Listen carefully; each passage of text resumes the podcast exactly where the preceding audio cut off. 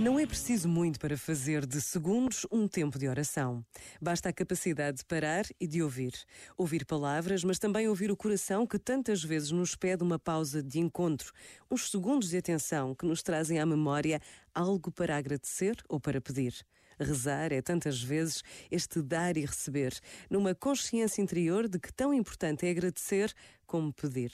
Por vezes, basta a pausa de um minuto para nos perguntarmos: hoje tenho algo para agradecer. Hoje preciso de pedir por alguém? Pensa nisto e boa noite. Este momento está disponível em podcast no site e na app.